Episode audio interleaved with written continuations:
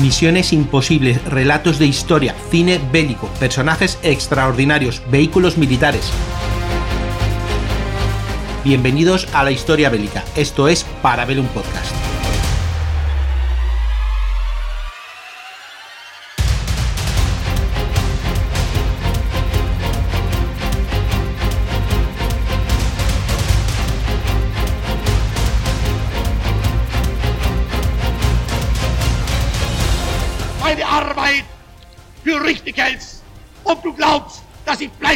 Hola y bienvenidos a un nuevo Parabellum.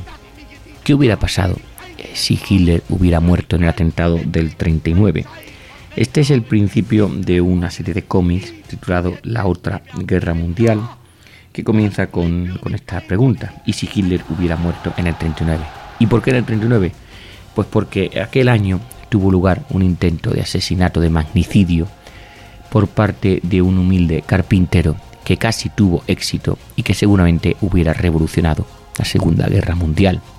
Quizá incluso no hubiera estallado. Esta trama del carpintero como se la conoció debería ser tan conocida como la película Valkyria y el intento de asesinato de estos militares en el año 44. Así pues, os voy a plantearos, ¿y si Hitler hubiera muerto en el 39? No, ¿cómo podía haber muerto Hitler en el 39? Vale, eh, Hitler eh, podía haber muerto muchas veces, no solamente en atentados, sino en su vida en general. Debemos recordar que eh, la primera vez que pudo morir, aparte de pues, por un accidente, porque fue durante la Gran Guerra donde fue soldado. Y es que en aquellos tiempos se sabe que hubo un soldado británico, Henry Tanday, que estuvo disparando a un grupo de alemanes durante el conflicto y uno de ellos era Adolf Hitler. Se cuenta y se sabe que el soldado Henry Tanday tenía un tiro claro sobre un soldado alemán. Estaba tan cerca, eh, según contaba, que podía mirar a su enemigo a los ojos y Tanday no podía fallar. Pero en aquel momento Tanday se dio cuenta de que el hombre estaba herido y bueno, estaba sangrando en el suelo.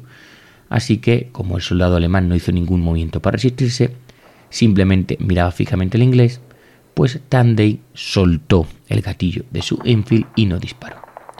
Según recuerda Tanday, apunté, pero no podía eh, disparar a un hombre herido, así que lo dejé ir. ¿Y quién tal veces nos habrá dicho por qué no le disparó a ese herido? Pero bueno, en fin, como digo, vámonos unos cuantos años después, aproximadamente 20 años después, el 8, a las 8 de la tarde del 8 de noviembre del 39, ese soldado herido ahora es el canciller alemán Adolf Hitler, que está entrando a paso ligero en la cervecería Burger Braukeller de Múnich a la cabeza de su deslumbrante séquito. Allí iba rozando un bosque de manos levantadas en señal de saludo nazi. Mientras una banda tocaba el himno del partido, la denominada canción de Horst Wessel, que lleva el nombre de un soldado de asalto de la GSA muerto en una pelea con las bandas comunistas. Hitler y en aquel momento la demás ralea de líderes del partido, eh, Joseph Goebbels, Rudolf Hess, Martin Bormann y Heinrich Himmler, tomaron asiento en unas sencillas mesas de maderas en las que tantos nazis habían bebido la buena cerveza bávara en los años anteriores. Digo, 8 de noviembre del 39. La noche marcaba el decimosexto aniversario del frustrado intento de Hitler en el año 23 de tomar el control del Estado alemán por la fuerza. Aquel intento de golpe de Estado había terminado en un derramamiento de sangre y en un desastre, pero eh, desde el nombramiento de Hitler como canciller una década después, decir, en el año 33, el evento había adquirido una atmósfera semi-religiosa en el panteón nazi de las fiestas solemnes, conmemorando eh, a los muertos por las balas de la policía cuando pues el futuro Führer nazi era en aquel momento todavía un agitador callejero casi desconocido para toda Alemania. Y ahora, pues diez años después, mandaba a la nación más poderosa de Europa. Debido a que la guerra que acaba de comenzar con Gran Bretaña, Francia y sus aliados pues no se esperaba eh, que Hitler se dirigiera a la presente reunión de viejos combatientes nazis y de hecho eh, Hitler había nombrado a Hess para que fuera su sustituto ante sus, como digo, viejos combatientes. Sin embargo, en el último momento Hitler decidió acudir él mismo.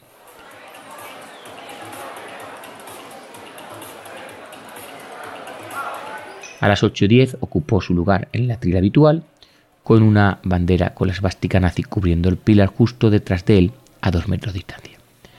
Inmediatamente pues se lanzó a estos bonitos y agradables discursos atacando a los británicos, que hizo pues que sus partidarios aplaudieran y vitorearan con las orejas. Sin embargo, mientras hablaba, el ayudante de Hitler, Julius Schauf, le pasó unas tarjetas recordándole continuamente qué hora era. Tenían que coger un tren. Las tarjetas pues iban diciendo 10 minutos, 5 minutos, se acabó, por decirlo de alguna manera. Así pues, eh, bruscamente Hitler terminó su discurso después de 57 minutos, no los 90 que normalmente dedicaba a escucharse a sí mismo despotricar contra todo el mundo. Dejó a sus seguidores con una orden. Miembros del partido, camaradas de nuestro movimiento nacional socialista, nuestro pueblo alemán y sobre todo nuestra victoriosa Wehrmacht, Sir Heil. Y bajó del podio. Normalmente Hitler se habría quedado para estrechar la mano, pero Schau se le arregló para sacarlo de la sala a las 21.12, seguido de cerca por todos los altos cargos del gobierno nazi. El, el grupo estaba en una limusina que se dirigía a la estación del tren de Múnich cuando se oyó una explosión apagada en la distancia. ¿Qué significaba esa explosión? Exactamente a las 9.20, apenas 8 minutos después de que Hitler abandonara la sala, la camarera María Strobel estaba ocupada limpiando la mesa de Hitler de jarras vacías y cenceros llenos, preocupada porque el Führer, en fin, en un despiste, eh, se había olvidado de pagar su cuenta. Bueno, de repente, pensando en estas cuestiones tan mundanas, el techo explotó y ella salió despedida a lo largo de todo el vestíbulo y por las puertas. El olor a cordita eh, permaneció en el aire junto con el espeso polvo asfixiante de los ladrillos caídos. Los gemidos de los moribundos y los heridos se oían en la confusión. Entre los que salieron de los escombros cubiertos de polvo de tiza estaba el padre de Eva Braun, que como sabéis en aquel momento era la amante del Fidel. En total, siete personas murieron y otras 63 resultaron heridas. Al subir a su tren, Hitler ignoraba felizmente que él y sus principales hombres habían evitado la muerte por ocho minutos. En Nuremberg, Goebbels con un rostro mortalmente pálido, le dio a Hitler la noticia en forma de telegrama desde Múnich. Más tarde, eh, reflexionando sobre su milagrosa suerte, Hitler dijo a su fotógrafo, a Heinrich Hoffmann, Tuve una sensación extraordinaria. Y no sé cómo ni por qué, pero me sentí obligado a salir del sótano tan rápido como pude.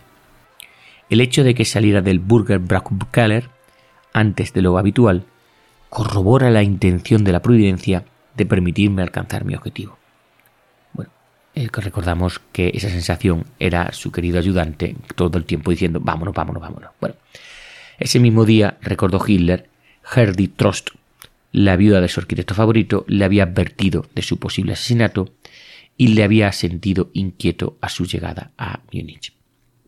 Inmediatamente después de recibir la noticia, Hitler, Himmler anunció que el atentado había sido un complot extranjero publicó una recompensa por los culpables y ordenó el sellado de las fronteras alemanas.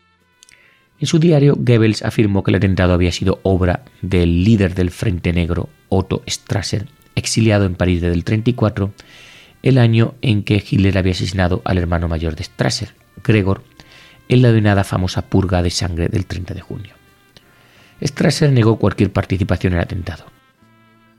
En las filas en aquel momento incipiente movimiento secreto de resistencia del ejército alemán contra Hitler, se hablaba de que el, líder nazi número 2, el mariscal de campo de la Luftwaffe Hermann Göring, estaba detrás de todo esto y de hecho Göring había estado misteriosamente ausente de la ceremonia anual. Sin embargo, eh, la verdad es que nuestro Orondo Göring no había participado en el atentado y había faltado la ocasión por una enfermedad legítima. ¿Quién entonces era el responsable? Dentro de la resistencia había consternación, ya que los generales prusianos, estos tan bonitos como monóculos, habían estado eh, debatiendo sobre la mejor manera de deponer a Hitler y evitar su planeado asalto a Occidente después de la victoriosa conquista de Polonia unas semanas antes. De hecho, el 5 de noviembre Hitler había tenido una eh, furiosa discusión con el general Walter von Brauchitsch en la Cancillería, durante la cual el general había afirmado que se hablaba de un motín en ciertas unidades del ejército alemán que recordaban a lo que se había escuchado en el 18 y de la negativa de estos a luchar contra británicos y franceses. Enfurecido, Hitler le gritó, ¿Qué medidas ha tomado el comandante del ejército? ¿Cuántas sentencias de muerte se han ejecutado? Y este pues salió furioso dando un portazo tras sí. Himmler sospechaba desde hacía tiempo que se abocinaba un golpe de Estado, un acontecimiento temido por los nazis desde que asumiera el poder en el 33. Él y el jefe de la policía secreta del partido nazi, el general de la SS, Reinhard Heydrich, habían dado instrucciones al coronel Walter Schellenberg para que comenzara a establecer contactos con el servicio secreto británico en Holanda. El elegante Schellenberg se hizo pasar por un representante del movimiento clandestino alemán ante unos desprevenidos británicos. A las 2 de la madrugada del 9 de noviembre, Schellenberg fue despertado por una llamada telefónica de Himmler que le informó del atentado contra el Führer. Hitler dijo creía que se trataba de un complot británico y eh, por encima de las fuertes objeciones que el mismo Schellenberg realizó en sentido contrario, Himmler le ordenó, atentos, secuestrar a dos agentes británicos más tarde ese mismo día. A las 3 de la tarde, un coche, un Buick negro, llegó a Venlo, en el lado holandés de la frontera, y en su interior iban el comandante británico S. Pine Stevens y el capitán R. H. Best, junto con un oficial holandés. De repente, un coche con varios hombres de la SS armados con pistolas atentos cruzó la frontera y se eh, produjo un tiroteo de cinco minutos en que el oficial holandés resultó herido de muerte y el propio Schellenberg perdió por centímetros el ser alcanzado por una bala de sus mismos hombres de la SS. Steven y Best por la fuerza fueron llevados a Alemania. Hitler quería llevarlos a juicio, pero la verdad es que no había pruebas para incriminarlos. El Führer, furioso, culpó a las laxas medidas de seguridad de las SS en el Burger.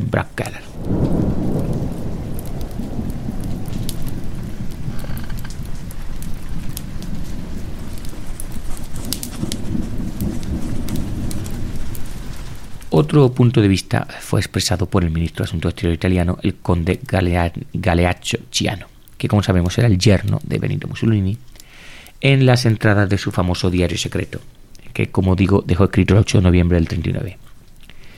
El atentado contra Hitler en Múnich deja a todo el mundo bastante escéptico, y a Mussolini es más escéptico que nadie. En realidad, muchos de los aspectos del asunto no nos convencen del todo de la exactitud del relato dado en los periódicos o bien se trata de un complot maestro por parte de la policía, con el propósito exagerado de crear un sentimiento antibritánico en el pueblo alemán, que es bastante indiferente a la guerra, o si el intento de asesinato es real, se trata de una pelea familiar de personas pertenecientes al círculo íntimo del partido nazi. Tal vez arrastre de lo ocurrido el 30 de junio del 34, es decir, aquella famosa noche de la purga, que no se ha podido olvidar. Y bueno, como he dicho al principio, el verdadero culpable era alguien mucho más humilde, mucho más prosaico. En lugar de ser un aristocrático oficial alemán de alto rango o un par de elegantes espías británicos, se trataba de un modesto ebanista suavo de 36 años, Johann Georg Elsen, cuya única actividad política anterior había sido hacerse miembro del sindicato local de carpinteros.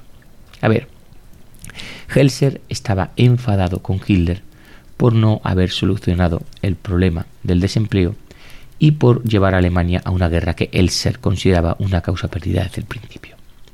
Observando que Hitler siempre iba, eh, que Hitler siempre iba rodeado de guardias fuertemente armados y que rara vez aparecía o viajaba en horas fijas, Helsel decidió hacer el ataque en el único momento y lugar en el que el Führer casi nunca dejaba de aparecer, en el Burger Braukeller de Múnich el 8 de noviembre. Ese día, un año antes, Helser había acechado a Hitler en la misma cervecería, viéndolo a él y a otros líderes nazis recorrer el bulevar en su marcha conmemorativa anual por los muertos del 23. Irónicamente, en ese mismo momento, otro aspirante asesino, el camarero suizo y ex seminarista Maurice Bobet, se encontraba entre la misma multitud intentando sin éxito utilizar una pistola para disparar a Hitler desde la distancia. Bouvet fue capturado y posteriormente decapitado por este intento de asesinato. Helser iba a ser más cuidadoso y diligente. Trabajaba en una mina y tenía acceso a explosivos. A partir de agosto del 39, Helser entró a escondidas en el Burger Braukler todas las noches durante 35 días, trabajando en el pilar sin ser detectado y en silencio de la oscuridad con una linterna, instalando su bomba de relojería con un compartimento oculto y una compuerta con bisagras. El 6 de noviembre, 63 horas y 23 minutos antes de la explosión real, Helser colocó el dispositivo con un cronómetro en el mecanismo y se marchó. Volvió para comprobarlo el día 7 a las 21 horas y luego eh, se dirigió a la frontera suiza donde fue detenido en Constanza, Alemania, bajo eh, sospecha de contrabando justo antes de la detonación real de Múnich. En el registro de su mochila se habían encontrado alicates, piezas metálicas sospechosas, notas manuscritas sobre el fabricante de explosivos y una tarjeta postal de Burger Braukeller. Esto demasiado, ¿verdad? Demasiadas pistas, ¿no? Llevado a Berlín, Helser fue interrogado brutalmente, recibiendo eh, varias patadas en las costillas del propio Himmler.